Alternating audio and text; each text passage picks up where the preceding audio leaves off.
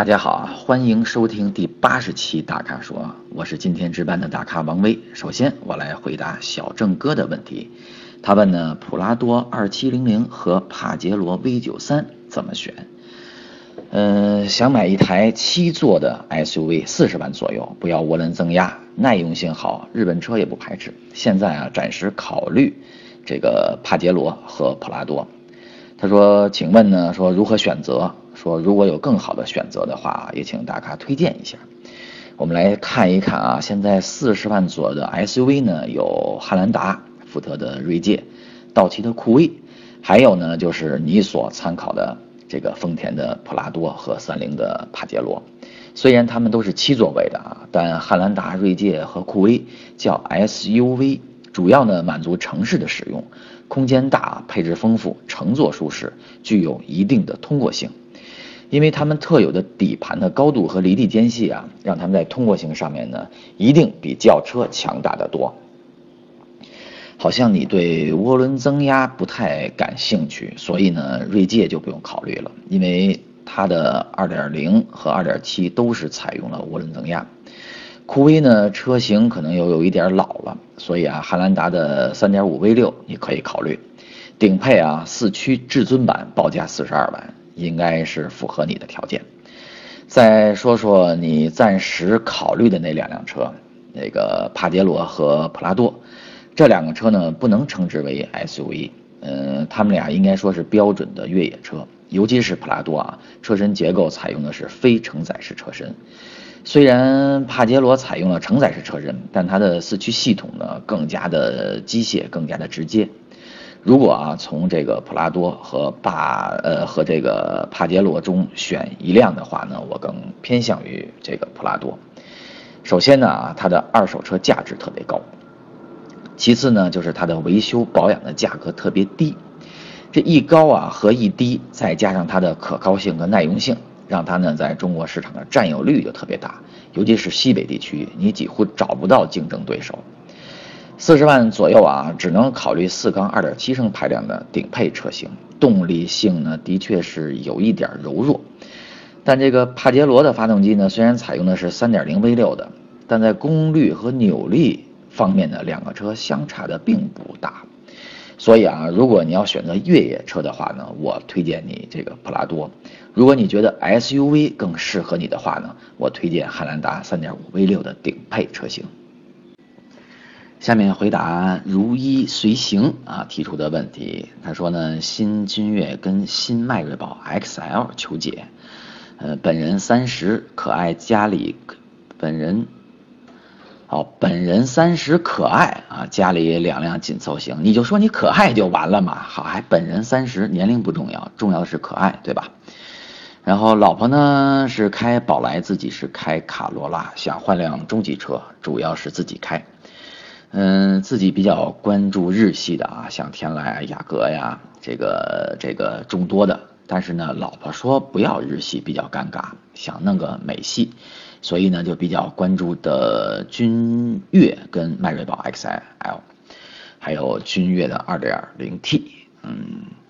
说迈锐宝呢，1.5T，呃，在配置上呢，跟这个这个这个君越啊，各方面都差不多，都是使用的 1.5T 涡轮，变速箱呢也基本上都是一样的。全景天窗、氙气大灯，这配置都相同。然后呢，君越呢车子是大了点，也贵了两万多。两车的操控性和舒适性不是特别了解，说应该也差不多吧。呃，车的外形都是挺喜欢的。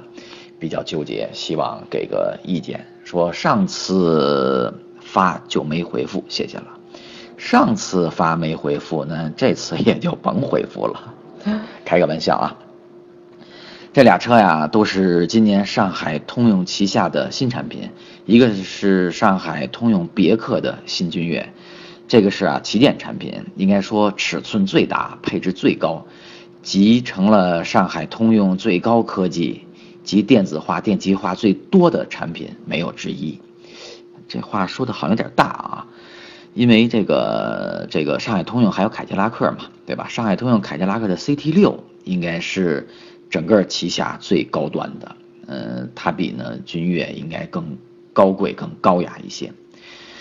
嗯，新的君越的竞争对手呢，主要是奔驰的 E 啊，宝马的五系跟奥迪的 A6L，而迈锐宝 XL 啊是上海通用雪佛兰今年的新产品，主要的竞争对手是宝马的三系、奔驰的 C 和奥迪的 A4L。所以说呀，君越属于呢是行政级别或者叫中大级别的轿车，而迈锐宝 XL 呢是标准的中级轿车，两个车呀相差了一个档次。我认为啊，新君越呢在行政级别轿车的竞争之中的优势并不大。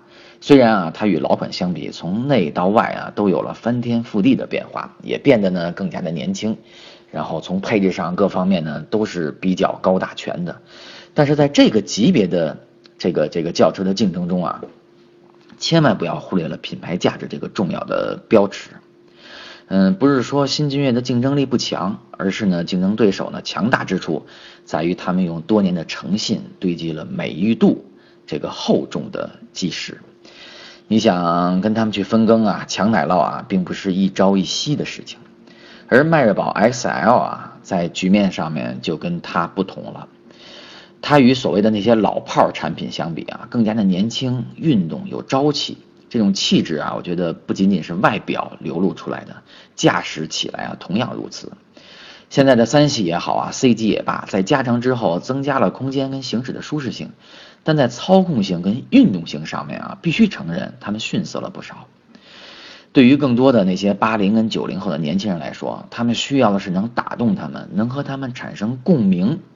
那种融入跟沟通的感觉，我觉得迈锐宝 XL 的那个优势就能显现出来。所以说啊，你的如果你的性格比较稳重，然后用途呢比较偏商务的话呢，你就选择新的这个君越。如果你更年轻啊，更偏向于家用家用，就选择这个迈锐宝 XL。估计啊，我说了不算，你说了也不算，对吧？你一看就是一个气管炎，所以说呢，这个。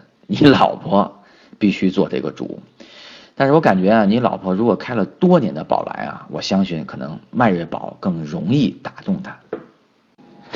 现在我们继续回答用户提出的问题。哎，这网名起得好，它叫微信用户。我们现在就来回答微信用户提出的问题。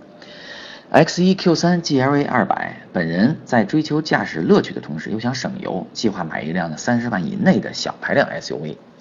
本来计划从 X1、Q3 之中选一辆，但是同事呢，这个推荐了 GLA。他了解呢，说奔驰跟其他两款车比起来呢，性价比不是很高。但是同事呢，却说的天花乱坠，什么身份象征，什么品牌魅力等等，让他这个不懂车的人陷入了一种纠结。希望呢，能在三款之中呢评价一下，看看呢哪款车更适合他，更划算。其实这三辆小 SUV 呢，是三大德系品牌之中最小的 SUV。说白了啊，从设计、从造型设计啊，到功能性方面，都是奔着年轻人去的。现在的 X1 呢，我觉得你可以暂时放在一边，不用考虑，因为新的 X1 啊，今年华晨宝马马上就要出新车了。我估计你在四月二十五号的上海车展就能看到它的新的面貌。嗯，最大的变化啊就是加长，据说啊比现在的 X3 还要大。另外呢，这个 GLA 我一直不认为它是一个标准的 SUV，我更愿意说它是跨界车。你说它的两厢车我都能认同，因为它从车内的空间一直到造型设计，我觉得都比较另类，比较夸张，嗯，不像是一个标准的。所以说呢，说回到 Q 三我觉得它似乎就变得更加的传统。它好像是这个在三大品牌之中的最小的 SUV 之中的一个标杆，一个标准，对吧？其实啊，像在这三大品牌之中选车，我觉得是最简单的一件事情。嗯，更多的啊，我也不想从数据方面呢有更多的分析。我建议你啊，这三款车你都去啊看一看，坐一坐，开一开，然后呢自己喜欢哪个就买哪个，因为从设计啊到功能。甚至到安全，这三大品牌呢，我觉得都经得起推销。剩下的啊，其实就看你的喜好了。以上就是本期大咖说的全部问题，欢迎大家啊继续在微信社区中提问。如果您想了解更多汽车资讯和导购信息，请持续关注微信公众号和车评网。我们下期节目再见。